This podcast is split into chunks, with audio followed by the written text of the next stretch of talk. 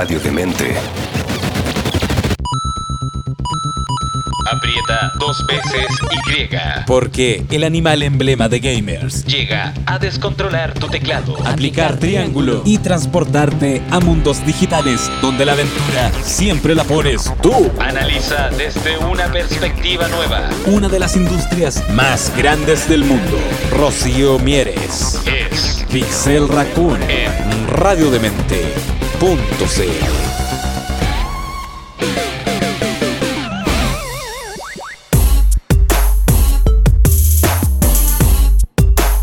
Hola, ¿qué tal? Espero que estén todos muy bien.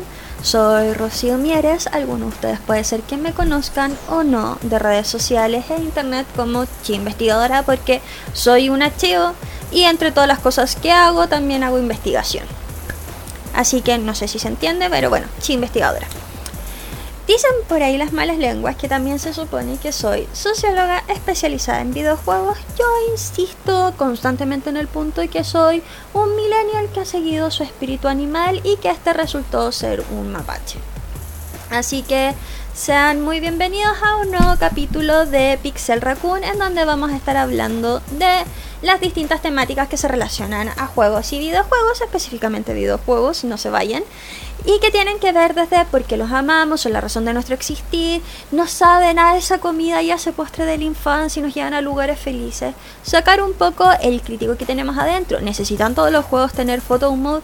¿Qué pasa con los DLC y los juegos que salen no terminados? ¿Qué pasa con el crunch? hasta un poco qué es lo que dice la ciencia y qué es lo que dice la academia con respecto al consumo de videojuegos y todo lo anterior y con la esperanza de que puedan ganar o no alguna que otra discusión con respecto a qué es lo que hacen los Nintendos con nosotros. Sean muy bienvenidos nuevamente a un nuevo capítulo y les voy a anunciar cuáles son las temáticas que nos convocan el día de hoy. Por un lado tenemos algo relacionado con Big Mama Vampiro de Dimitrescu y los mods. Y por otro lado voy a estar hablándoles en como digamos la segunda parte un poco lo que tiene que ver con respecto a algo de Game Dev y por qué no nos gustan todos los tipos de videojuegos y es algo un poquito más allá de simplemente gusto y qué es lo que dice la ciencia. Así que quédense conmigo, espero que se entretengan y recuerden, después del podcast queda la listita con la música que espero que les guste mucho. Por lo menos va a quedar acá en eh, Spotify. Y si me escucho un poquito que me desconcentro es porque estoy intentando una nueva forma y estoy jugando mientras estoy hablando con ustedes, aunque sea en diferido. Así que démosle. Partimos el capítulo con algo en relación a Big Mama Vampiro, porque todos amamos a Big Mama Vampiro y a sus tres hijas. Yo por lo menos me gusta más Big Mama Vampiro que sus hijas. Ya jugué el demo que sacaron del Resident Evil Village. Para los que no lo sepan, está tanto para PlayStation como para PC. Y tienes una hora de juego cronometrado, tienes que meterte con tu cuenta y estar conectado a internet. Puedes partir desde la villa o desde el castillo. Yo obvio fui, oh internet, los memes, necesito Big Mama Vampiro. Y fui directo a tratar de encontrarme con ella. Porque obvio. Y bueno, dado este la popularidad de un juego que ni siquiera lleva un mes afuera. Bueno, ya tiene su primer mod porque la regla 34 del Internet hizo lo suyo. Para quienes no lo sepan, la regla 34 del Internet dice que cualquier contenido, sobre todo audiovisual, que tú lances al público de Internet va a devolverse en alguna de sus formas de contenido para adulto. Usualmente fanfics, fan videos, etcétera, o mods en este caso, con contenido para adulto que puede ser desde contenido erótico a algo más fuerte, desnudos, chipeos, lo que tú quieras, pero en una versión mayores de 18. Y eso es lo que pasó acá. Se generó un mod porno de Lady Dimitrescu y sus tres hijas. Y para los que no lo sepan, porque la cultura del mod es muy fuerte en quienes nos gustan los videojuegos, sobre todo quienes somos gamer de PC, porque se pueden modiar las consolas. Yo no sé bien cómo si se puede, sé que puedes si tienes em, simuladores. Y disculpen por repetir muchas palabras, pero estoy en un serio momento de cerebro de mapache y no de socióloga. Así que Sí, todos nos hemos pasado toda la noche un todo un día modiando porque partimos con el tema de queremos cambiar el color a una armadura y queremos tener nuevos peinados y de repente el juego que estábamos jugando ya ni se parece a lo que creíamos que estábamos jugando. Agüita para la voz. Y no es agüita de U. Espero que no sea agüita de U porque la agüita de U no es apta para beber. Bueno, para los que no lo sepan, los mods son software o extensiones de software que hacen en la mayoría de los casos fanáticos de forma gratuita, que a través de modelos y programación le agregan contenido extra a un juego de base. Hay juegos o publishers que liberan juegos que son más abiertos o no a modear. Muchos de nosotros modeamos juegos viejos o juegos nuevos para agregarle cosas, quitarle cosas o unificar cierta estética. Yo, por ejemplo, y que lo he dicho en muchos programas, como me gusta mucho el The Witcher y el Dragon Age, trato de dejarlos en una escala más o menos parecida, porque entre el primer juego y el último juego han pasado entre 10 y 15 años algunas veces. Y ciertos diseños de personajes son horribles. También hay mods que se hacen para arreglar problemas que no se han solucionado cuando se ha lanzado el juego. Skyrim es uno de los juegos más conocidos con respecto a estos mods porque cuando se lanzó no estaba correctamente optimizada, entonces llegó un fan, hizo su trabajo, fue a trabajar como enano y nos dio un mod que arreglaba casi todos los problemas, bugs, texturas, interacciones, etcétera, tanto que se transformó en algo que tú necesitabas descargar para jugar de forma agradable el juego. Estos mods usualmente quedan en repositorios, se hace una comunidad en relación a esto y pueden tener o no distintos dispositivos para que tú los puedas instalar de forma manual o automático, ahí depende. Ahora, como les digo, de repente uno se emociona y deja la tendalada porque modeas tanto tu juego que ya es un poco entre injugable, no se parece o se crachan entre ellos y de repente tienes personajes sin cabezas donde solo ves los ojitos y la boca moverse. No es que me haya pasado un par de veces. También ha habido mucha polémica con respecto a los mods porque Bethesda en algún momento decidió que si querías tener opción de modiar tus juegos tú tenías que empezar a pagar, lo cual a la población no le gustó mucho porque en general la comunidad de mods es como for the fans, es para el fan, for the fan, para la fanaticada, completamente libre. Ahí estás. Ahora, si te gustó mi trabajo, toma acá está mi PayPal, podrías regalarme un par de dólares como para tomarme un café, tomarme una cerveza y celebrar. Porque muchos de los que son developers que están practicando cualquier cosa lanzan estos mods también como una forma de generar un portafolio de ellos para trabajar y mostrarse. Así que vayan por su mod favorito, hay repositorios como Nexus que tienen cuestiones maravillosas. Pero ¿cuál es el otro problema? Como los mods son tan fáciles de hacer, en algunos casos Doom también es un juego muy conocido por ser modiables, eh, se generan ciertos espacios que son complejos con la historia que estamos contando con los mods, porque no van solo de lo estético a lo práctico, también de repente es agregar contenido extra en narrativa. Y hace no mucho salió un mod de Doom modificado en donde tú ibas a hacer tu incel cualquiera, tip Fedora, y ibas a salir a las calles de Santiago a matar feministas que estaban haciendo protesta y el final boss era deshacerse de Daniela Vega. Complejo. Y de repente hay material que es como, mmm, esto deberías irte detenido. Pero bueno, eso ya es para otro capítulo. Díganme en redes sociales acá de la radio o las mías si les interesaría profundizar en algún tema de los mods o problemáticas y vamos a seguir eh, como profundizando en ellos. A mí me encantan, he perdido demasiado tiempo modificando juegos. Espero que mi PC resista. Porque no sé, busquen de repente videos en YouTube eh, en donde pasa lo de Skyrim, que les digo es un juego muy, muy, muy modiable y que de repente es como ya no solo tengo más hechizos y no tengo problema de maná, sino que ahora voy a ir a pelear contra los dragones que son tomas el tren de la serie infantil y tengo 40 compañeros, la mitad son los 7 enanitos, de repente es Hatsume Mikou y alguna chica que adore de algún anime, estamos todos vestidos como cowboy y ahora por estar bailando el Gangnam Style rompí el motor de física y me estoy yendo al cielo, mientras el pseudo Dragon Tren está haciendo llover hot dogs. Ese es el nivel de surrealismo que te pueden permitir los mods. Pero mientras te entretengas, ok. Ahora pasando al siguiente tema y que espero que les entretenga, eh, tiene que ver con porque de repente hay juegos que nos gustan o que no nos gustan, e incluso porque hay algunos mods que nos ayudan a saltarnos algunas partes que odiamos de nuestros juegos favoritos. Usualmente me pasa eh, buscar guías o mods con respecto a puzzles, porque de repente simplemente no quiero pensar. La o sea, asumiendo que los juegos, a diferencia de otras formas de ocio, requieren que sea un ocio activo y no un ocio pasivo. O sea, tienes que estar haciendo cosas. ¡Ay! Se me pasó el guardia por un demonio por estar hablando y siendo una persona seria.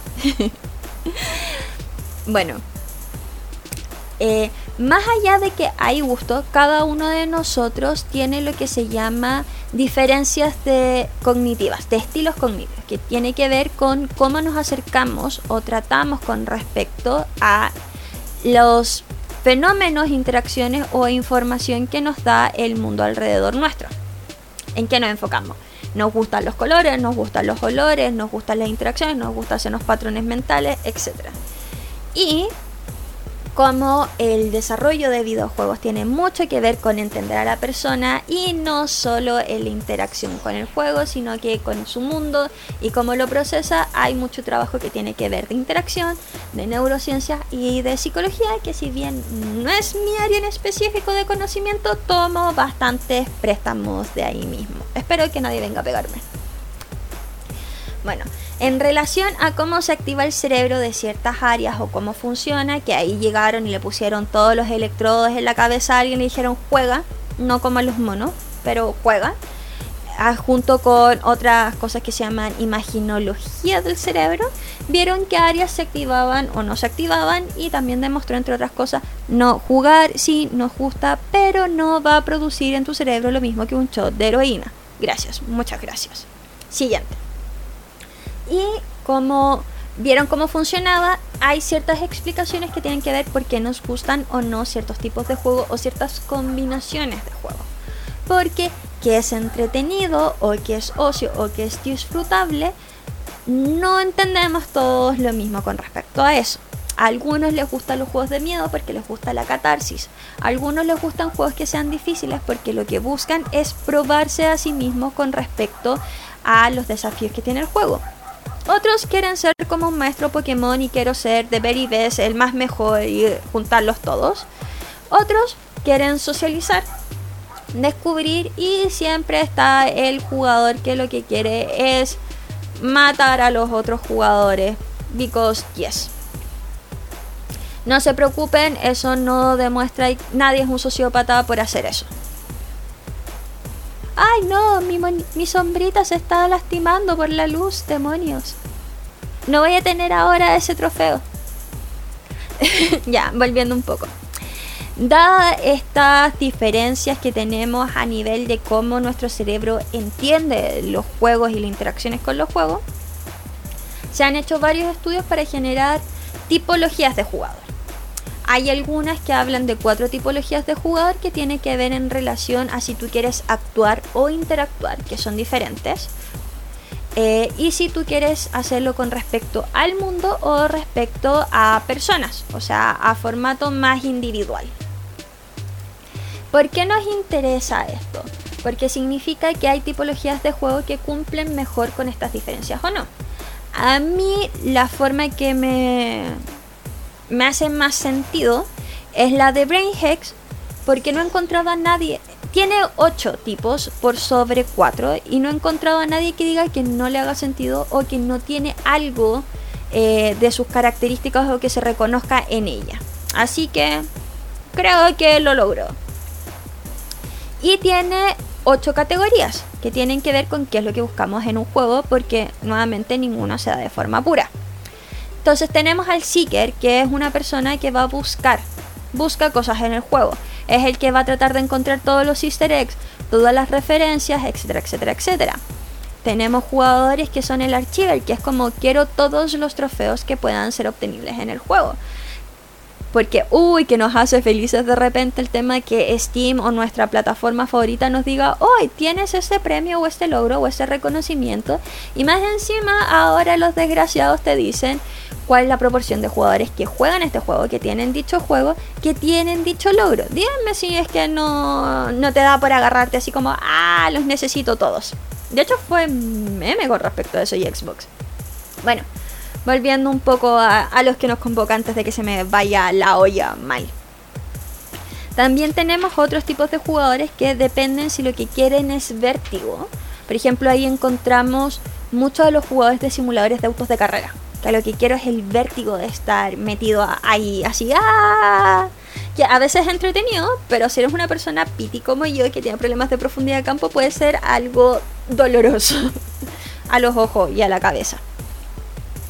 Por otra parte, también tienes a jugadores que eh, son de la categoría Survival, que son todos los jugadores que les gusta tipologías como los de terror o donde mueres mucho, porque lo que estás buscando es la catarsis dentro de todo. Del miedo, la resolución del problema, conquistarte a ti mismo, tú ahí ponle como quieras. También tenemos otros jugadores que son los Mastermind ¿Qué es lo que le importa a un jugador mastermind? Resolver puzzles, resolver cada una de las preguntas que hay. ¿Qué, se esconde? ¿Cómo lo resuelvo? Ahí, ahí se encuentran. Y también tenemos a otros jugadores que son los Conqueror, que es como yo quiero conquistar este desafío que me están poniendo ahí. Es como cómo eh, Mix Max mi juego, cómo me hago un Match King y veo cómo derrotar a este boss o cómo pasarme por donde quiero la dificultad.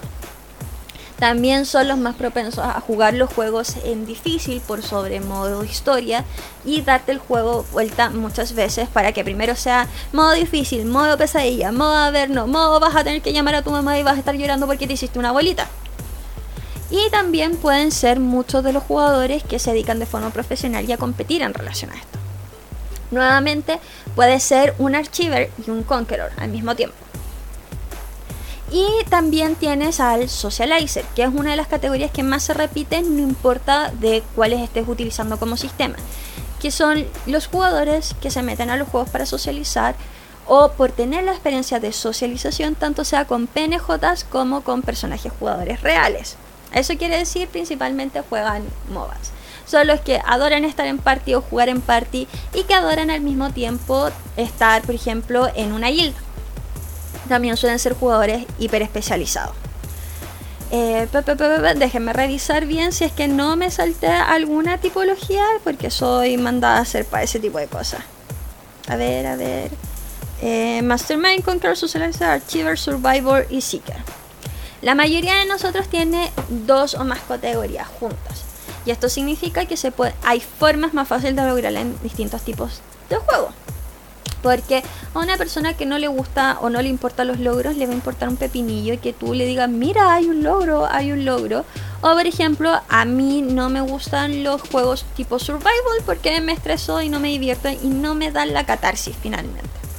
Así que es como un bye bye. Por lo tanto, cuando les toca ser developer y hacer su propio juego, tienen que pensar muy bien a qué tipo de jugadores están apelando. Ya sea por los loops, capacidad de quedarse, buscar la narrativa, buscar explorar o simplemente matar a otros.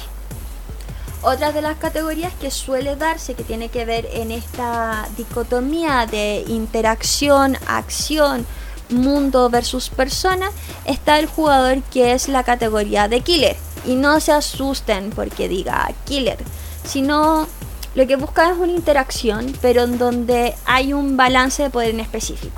Eso quiere decir que es bastante más probable que te lo encuentres en juegos como Dota o como un shooter, o que simplemente sea el desgraciado en tu MMORPG que se dedica a matarlos a todos cuando es la zona de respawn. Mal ahí, mal comportamiento deportivo para los demás pero muchos así como no es killer. No, no, no, esto no se va a decir en general fuera del mundo de los videojuegos. Probablemente sea alguien con poco tacto, pero no, no te preocupes, no va a ir con su webcam a hacer lo que hemos visto y que la gente de, ay, es que los Nintendo hacen. Así que pueden jugar muy felices. En general pasa que los mundos abiertos de exploración van buscando los Seeker o Archer. Y sabemos por algunos que otros estudios que hay ciertas categorías de edad y de género que hacen que sea más probable que te encuentres o no con alguna de estas categorías. En general, fuera de la adolescencia, si no eres un hombre adolescente, el archiver, que es juntar cositas y coleccionar, es una de las categorías que más se repiten tanto en hombres como mujeres. Principalmente mujeres en todo orden. Después de eso, las mujeres son muy propensas a ir a juegos que tengan que ver con diseñar, construir y generar recursos o ordenar dichos recursos y juntar trofeos. El hombre adolescente suele ir más por la categoría de matar, destruir y conquistar. Por lo tanto, es mucho más probable que personas jóvenes, sobre todo hombres, se dediquen a nivel de competencia.